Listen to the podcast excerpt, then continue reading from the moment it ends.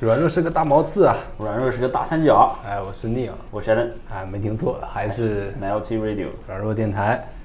我们这次选择了一个非常有趣的歌单啊，叫 Glitch 啊，大毛刺儿。毛刺音乐啊，嗯，这个我还确实没怎么研究过来哈、是这个九十年代后期产生的一个，感觉也是一音乐种风格啊电电子的舞曲是吧？嗯啊，有点像我们那个之前玩那些红白机的一些游戏的音乐，嗯搞的复杂版啊。对对对对，啊，行，当然我们这一期的节目主题还是跟两性相关啊，啊，这个社科话题是吧？社科。啊，讲讲这个我们的择偶观。嗯，其实这个呃在这个呃坊间啊，我们大家都听过这种传闻是吧？就是说这个啊、所谓的好白菜都叫这个猪拱啊，这么一个说法是吧？就是说这个好多看到这个漂亮的女生旁边都是领了一只这个。领了被领领领领了一只四四只爬行动物。爬行动物，哎，她不是在遛宠物对吧？她是在跟自己男朋友出门儿。对，其实其实我们也可以选用我们今天找到的这个社会学家的弗莱彻的一个理论啊，就是择偶其实只有三大标准啊，长相、性格、资源。是，当然，就是让我们觉得非常有趣的，就是在这个三大类里面发生冲突的时候，将会发生什么样奇妙的化学反应？那也就回扣到了我们最开始说的这种现象是吧？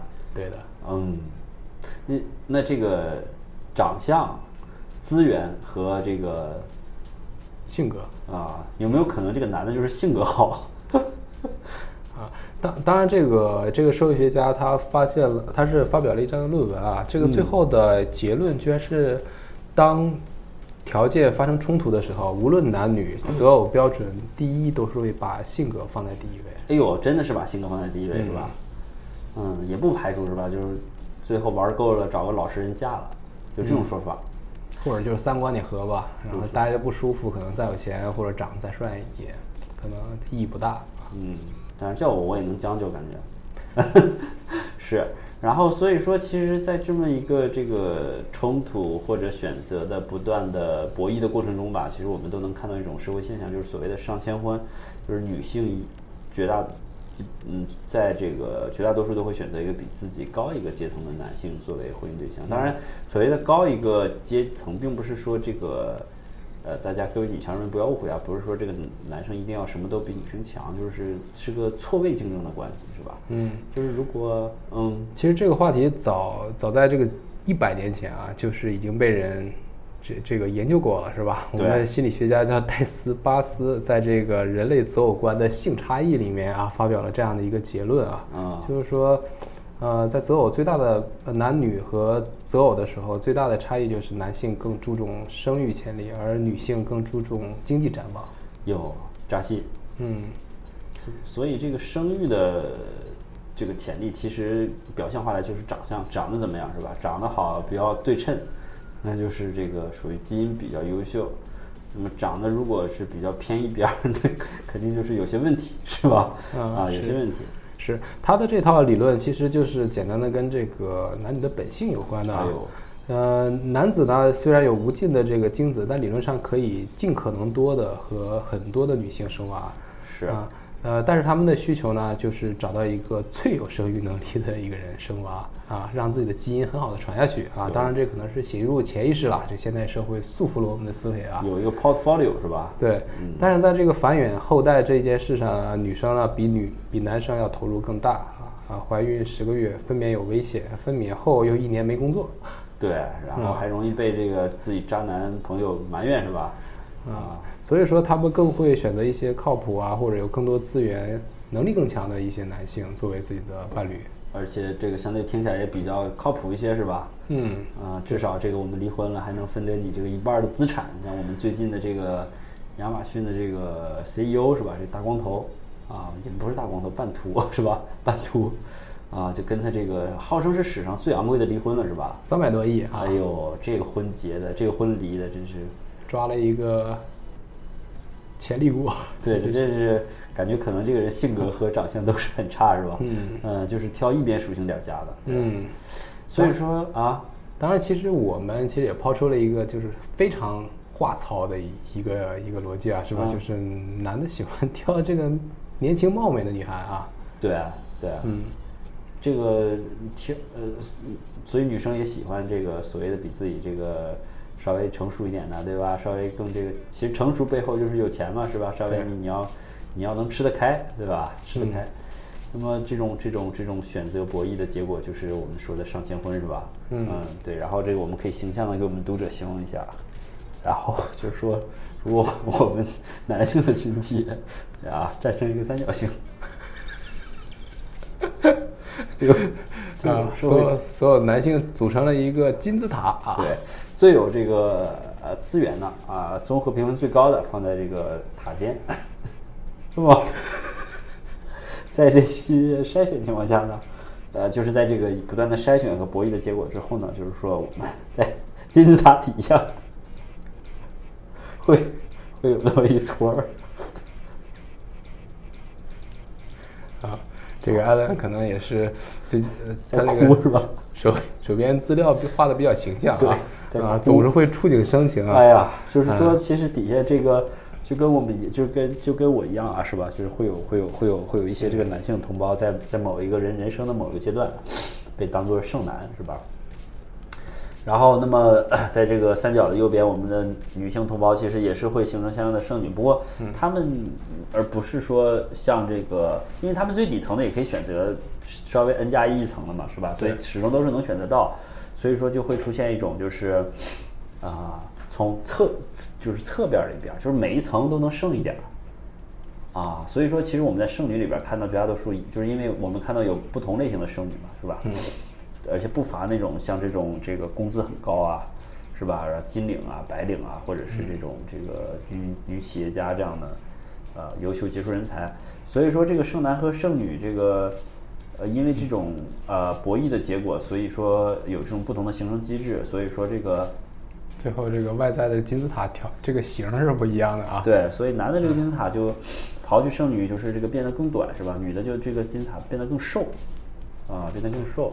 所以说，并且剩女可以出现在任何一个阶级，因为这个啊、因为这个选择的结果嘛，对吧？而剩男只是说在最底下这一层，因为这个没有女性可以上迁到这一层，对，所以说这个我们其实所说的这个社会分层，主要是以收入为标杆儿啊，包括包括了女性的这个阶级分层，尤其是在一二线城市，由于这个房价高企，是吧？大部分家庭不可能靠男方一个收入维持这个阶层的生活，所以女生收入也越来越成为男生择偶的标准。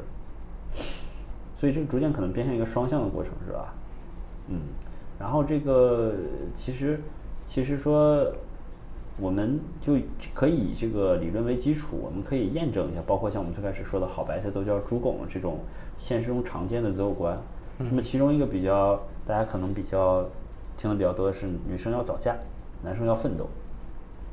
这个可能不知道你有兄有没有有没有有没有有没有之前听过呀？被人这个说男生还是要以先以这个事业为目标是吧？对，就是不听是吧？对，就是不听啊。其实这个，其实艾伦刚才说的这套理论，其实也是被我们的一些科学家证实过，啊，做了一系列的这种单次约会啊、稳定约会，还有结婚的实验。哈，这个这个科学家叫这个道格肯里克，啊，就是说他最后的结论啊，就是女人对男人的挣钱能能力的要求要远远高于男人，啊，因为在这个单次约会为例啊，如果要是跟他发生一夜情的话，要要求要多于他百分之五十的收入。有嗯，但是男人如果要是跟他发生约会的话，应该只有高百分之九即可，一夜情就完全无所谓。嗯，Sugar Daddy 可以。嗯说到这儿就扎心了。对，所以说这个有一个外在表现呢，就是女人更爱老男人，因为可以给他提供足够的安全感。这安全感是括号的安全感啊。是啊，呃，通常来讲呢，平均来讲，其实女人会喜欢比自己大三岁左右的男人，因为这个年龄和资源啊，跟他比较成正比，啊、在他的心里比较成正比，比如说百分之四五十的一个涨幅啊，男大三抱金砖，嗯，呃，而且在这个石器时代嘛，啊就是年长的男性体力到三十岁左右会到达一个顶点啊，捕猎能力的顶点是三十五岁，跟着他们有有肉吃。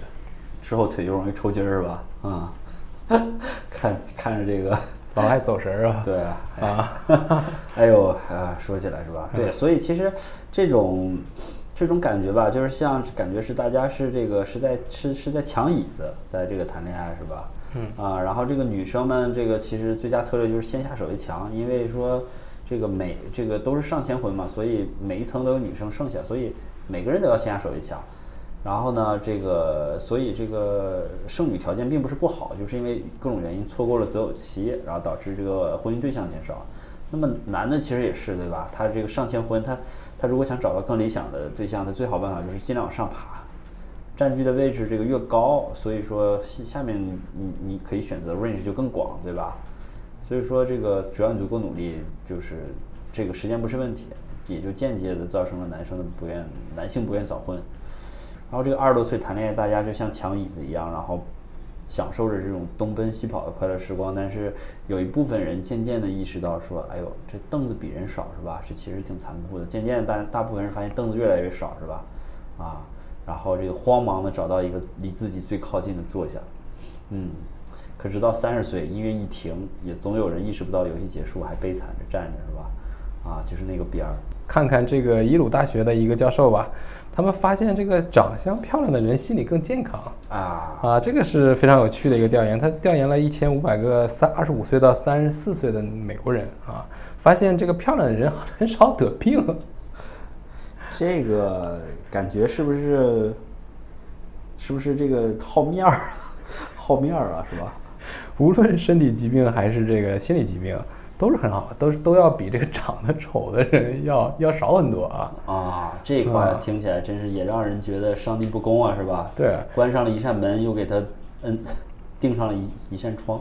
嗯，所以说吧，就不管你是这个因为美丽而健康，还是因为健康而美丽啊，你这个乌黑的长发，哎呀，白皙有弹性的皮肤啊，清澈的大眼睛，轻快的步伐，都是这个既健康又漂亮的一个外在表现啊。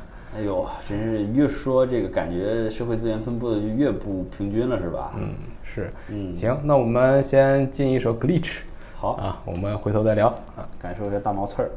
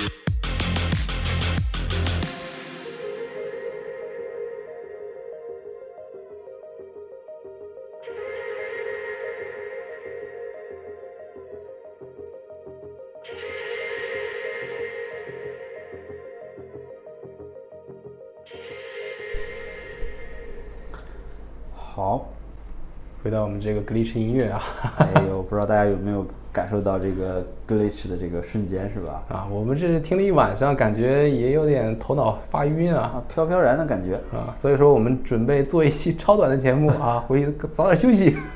对，给大家这个快速的带到结论部分。好的，其实我我这边的这些一系列的这个观点也好，或者怎么样也好，其实给了一个话糙理不糙的一个男女择偶的一个不一样嘛，帮助大家来 recap 一下啊。好，就是这个男的喜欢年轻漂亮的啊啊，女性就是看重这个财力安全感啊。对对对这就是我们这个两性择偶 priority 的不同啊。哎呀，这个还是一个很相对来说比较比较学术的结论，是吧？啊，我这边其实也是给大家一个这个这个 conclusion，是吧？当然，这个也是借用别人的观点。说这个可能就是把婚姻问题当成生意或者是数学推导，感觉无比俗气，是吧？并且这个人类的这个情感世世界也，呃，无法说让人信服的去用金钱去衡量，并且这个生活中我们认识的不结婚过得很自在的人不在少数，所以说其实讨论这些东西只是想让想从一个比较宏观的角度告诉你，在二十多岁的这个婚恋世界里啊，你你你可能看不见真正的去影响你的大趋势是什么，所以说人生真正的大机会可能都是在三十五岁左右发生的，如果你。真的浪费了二十多岁的这个大好时光，你就必须在三十五岁、三十岁前五年完成结婚、家庭、事业、生子这几件大事儿，所以你的生活一定挺狼狈的。就是为了你二十多岁享受生活所支付的高利贷，那么这个经营，那么换言之就是经营经营你的婚姻啊，其实想让你的婚姻过得不那么狼狈，那么最好的时机就是在结婚前，就是积极的去恋爱，是吧？所以说这个二十岁这个人们啊，就是像这个。这个一个刚从洛杉矶国际机场起飞的这个小飞机一样，是吧？任何一个航道上的改变都可能使你的目的地到达的不同，所以大家不妨积极的去 试试验一下，谁知道你能到达这个伦敦还是斐济呢，是吧？我们其实，哎呀，从这个各个角度也是讲了一下这个择偶择偶标准，还有这个婚姻啊，或者还有我们这个人性的本质，是吧？是的。男人好色，女人贪财啊。我们其实也不是说这些东西都是正确的，只是让大家更好的了解这个底层原理啊，让我们更好的理解自己的本性，是吧？接受自己啊，更快乐。是的，是啊。那我们在格力是最后一首歌啊，我们下期见，下期见，拜拜。